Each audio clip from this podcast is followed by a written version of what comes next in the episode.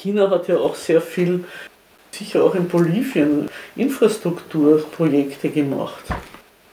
Ja, sie haben zum, das, das ist auch noch unter Morales zustande gekommen.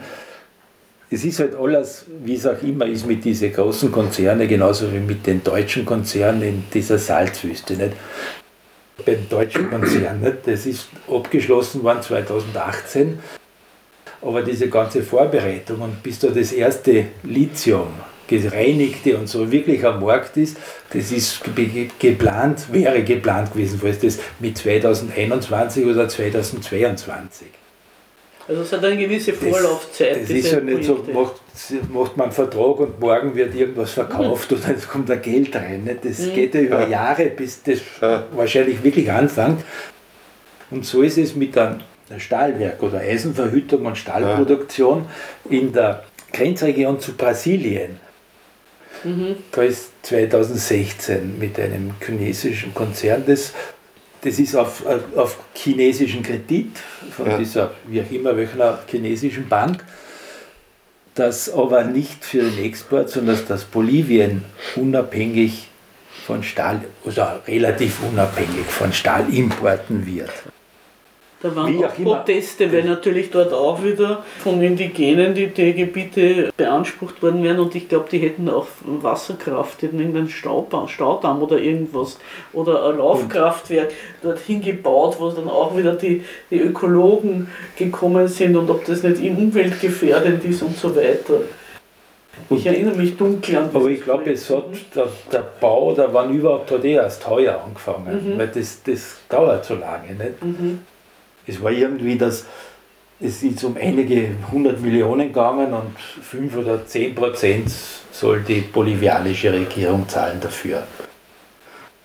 Aber wie das dann quasi refinanziert wird für China, weil der Stahl wird sicherlich nicht nach China exportiert dann nicht. Mhm. Aber wir und das konnte nicht in mhm. Erfahrung bringen, quasi wie das ganze Geschäftsmodell ausschaut letztendlich. Falls das überhaupt dann eigentlich bestehen bleibt. China, China lässt sich ja viel mehr als der sonstige Weltmarkt, also ein bisschen wie der RGW, auf so Bartertausch ein. Also die kriegen dann wahrscheinlich irgendwelche anderen Rohstoffe oder irgend sowas dafür. Ja, kann ich mir vorstellen, dass es mit Zinn oder Öl oder Gas oder Lithium bezahlt wird, das kann, ist, würde ich sagen, eine der Möglichkeiten. Was natürlich auch wieder dann Konzerne stört, die da ihre Geschäftsmodelle gefährdet sind, also außerhalb Boliviens stehende, wenn China da vielleicht für es selber günstigere Verträge macht und seinen Devisenschatz nicht unbedingt belasten muss dafür. Sicherlich ist nicht sicher, ja, weil wir, haben uns, wir haben uns also darüber weiter noch unterhalten, wie diese Einspannung der Religion für Herrschaftszwecke zwar versucht wird, aber gar nicht sicher ist, ob sie gelingt. Auch noch vielleicht auf die indigenen Kulte zurückzugehen. Der Evo Morales hat ja versucht, mit dieser Pachamama auch sozusagen eine Berufungsinstanz für seine Politik einzurichten. Das ist also die Mutter Erde, die da seinen ganzen Regierungsmaßnahmen die höhere Weihe geben soll. Und da ist er natürlich auch ein bisschen in Konflikt geraten mit den materiellen Interessen. Da war zum Beispiel diese Geschichte, gehen ja immer wieder Leute und machen Brandrodungen im Urwald. Da gibt es auch so eine Landnahme von Landlosen. Das waren eben auch Brände im Urwald, im Einzugsgebiet des Amazonas. Auf der bolivianischen Seite. Und da haben dann irgendwie Gegner von ihm gesagt, na was ist jetzt mit der Pachamama?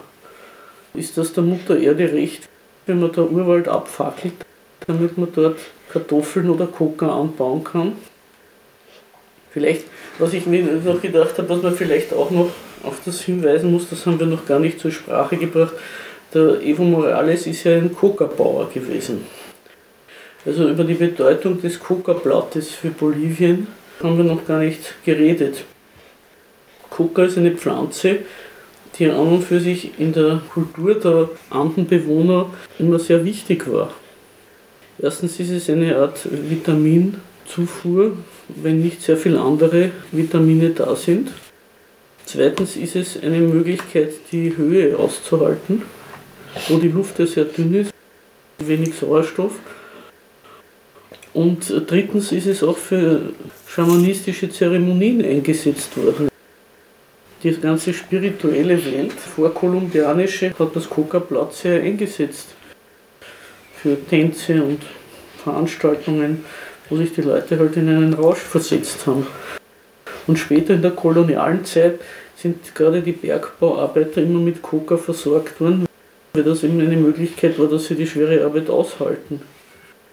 Das ist auch bis heute so, dass die das brauchen.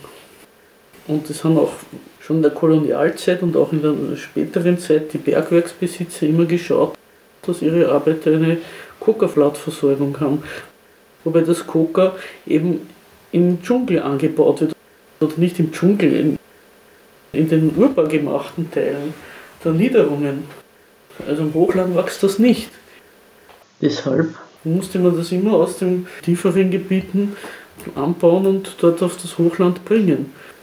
Also der Coca-Anbau gehört zu Bolivien dazu, wie, ich weiß nicht was, der Getreideanbau bei uns. Das ist eine Grundlagenpflanze. Ja. Der Morales, seine Familie, das waren eigentlich Hochlandbauern, die dann auf dem Hochland nicht mehr existieren konnten, weil die Kartoffelernte immer durch Witterungseinflüsse zunichte gemacht worden ist. Und dann sind die in die Niederungen gegangen und haben dort Coca angebaut. Dann ist die ganze Kokainindustrie gekommen. Das Kokain ist ja ein Derivat, was mit chemischen Substanzen versetzt und zu Coca-Paste verarbeitet wird. Jedenfalls wird das weiterverarbeitet, um dann das Kokain als Droge hervorzubringen, was natürlich viel stärker ist wie die Coca-Blätter, abgesehen von anderen Wirkungen.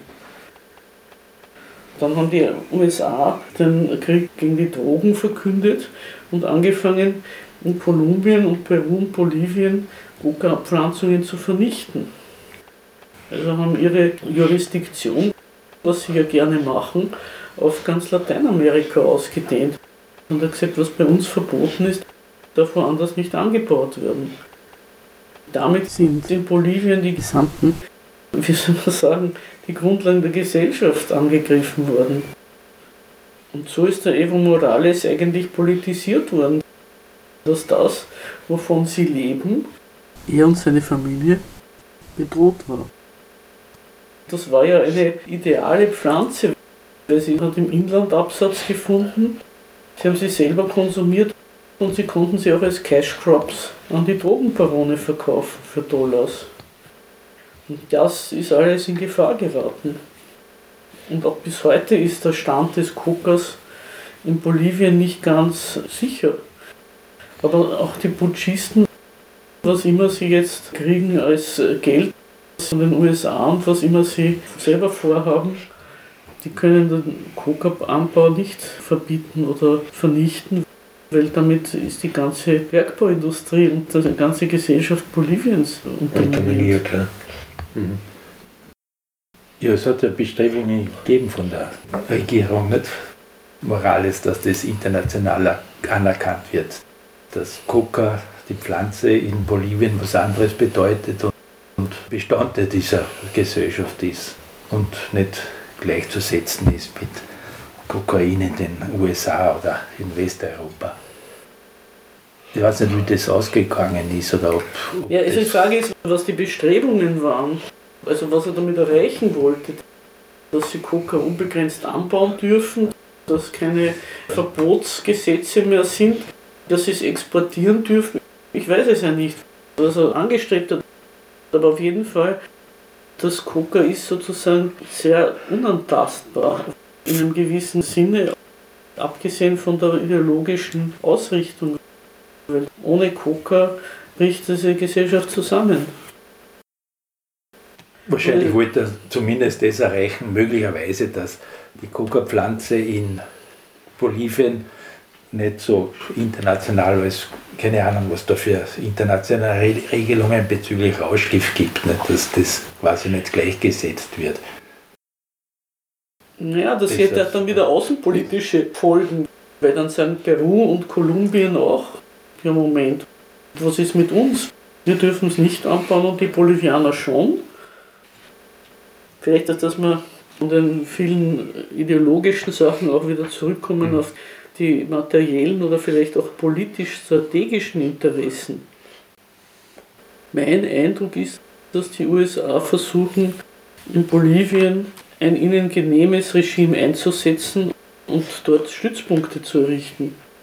Und von dort aus ganz Lateinamerika irgendwie unter ihrer Kontrolle zu haben, weil Bolivien sehr zentral liegt und deswegen ja auch der Che Guevara dort seine Guerilla mhm. beginnen wollte, weil er sich gedacht hat, wenn dieses Land für die Revolution erobert werden kann, wenn man da sich etablieren kann, dann hat man eine Möglichkeit, ganz Lateinamerika aufzumischen. Und so etwas ähnliches halte ich für möglich. Haben die USA auch vor. Aber wie sehr das gelingt, das wird sich auch noch weisen. Der Evo Morales war ja jetzt doch 14 Jahre an der Regierung. Diese Verfassung ist von 2009, also auch schon über 10 Jahre in Gültigkeit. Wie weit man das alles nichtig machen kann, das halte ich auch für sehr fragwürdig.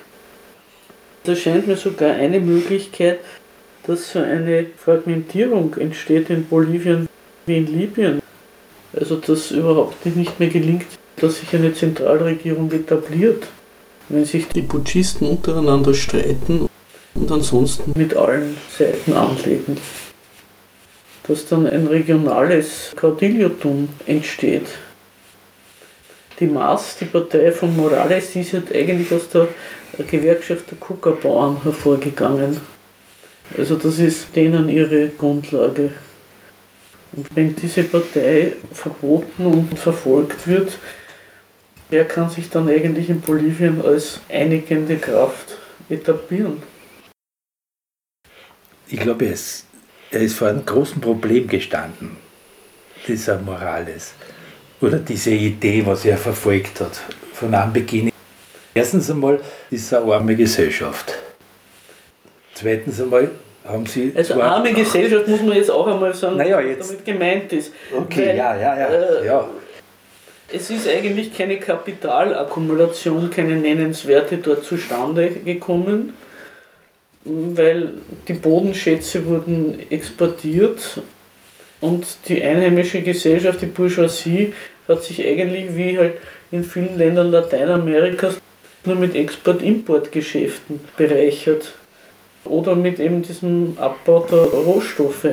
Aber selbst die waren größtenteils in ausländischer Hand. Also es ist arm in unserer Gesellschaft heißt, es ist kein Kapital da.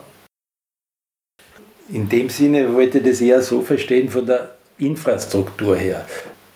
Sei es jetzt von wie auch immer, angefangen von Bildung und alles Mögliche, von gewissen Institutionen in, was in diesen kapitalistischen oder ehemaligen sozialistischen Staaten doch ein gewisses Niveau ausgeprägt haben.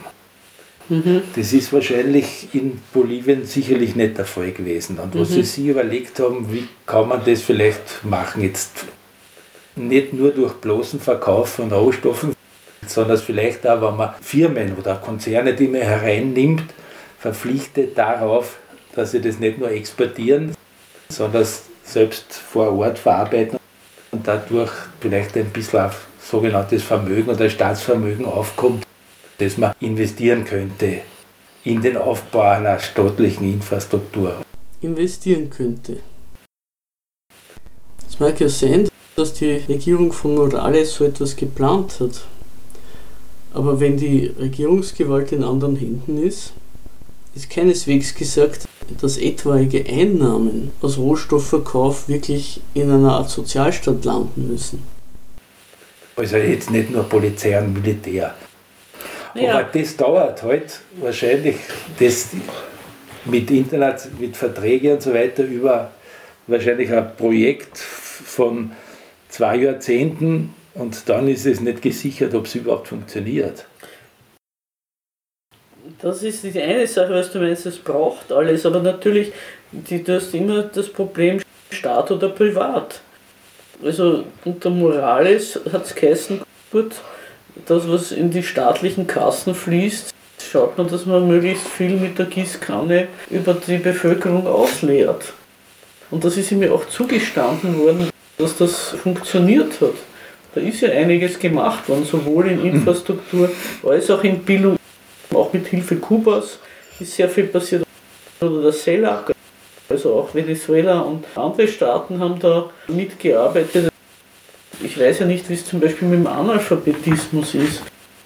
Aber ich kann mir vorstellen, dass die eine hohe Analphabetismusrate haben in Bolivien. Also dass es viele Gegenden gibt, wo es überhaupt keine Schulen gibt. Der Evo Morales und seine Partei wollten sozusagen gewisse kulturelle Errungenschaften des 20. oder 21. Jahrhunderts in Bolivien einmal etablieren. Wenn du das meinst, das Perspektive also ja, ja, das ist meine Perspektive. Das ist, das ist natürlich, da wird die Armut in einem anderen Sinne verwendet wie heutzutage, weil heutzutage denkt man sich, die Leute haben nichts zum Fressen oder so. Aber der Mensch lebt ja nicht nur vom Brot allein. Ne? Also die gesamte kulturelle Akzeptanz, wenn man jetzt will, der indigenen Traditionen wollte er einmal auf eine höhere Stufe heben. Und wie weit das, dieser Prozess umkehrbar ist und wie weit man Bolivien wieder auf diese Elendsökonomie der Bloßfüßigen zurückführen kann, weil das ist ja notwendig für die USA-Ambitionen. Das wird sich weisen. Ich erinnere mich daran, wie ich in Kuba war. Ich habe mit einem Kubaner geredet, einem Schwarzen, und habe ihm halt erzählt, wie in Osteuropa die ganzen Staaten eigentlich ihre kulturellen Errungenschaften nach der Wende weggeworfen haben, um in den Genuss einer Marktwirtschaft zu kommen. Und da hat er mir gesagt, in Kuba geht das nicht. Was hier geschehen ist, ist unumkehrbar. Es wird sich zeigen, wie weit das in Bolivien umkehrbar ist.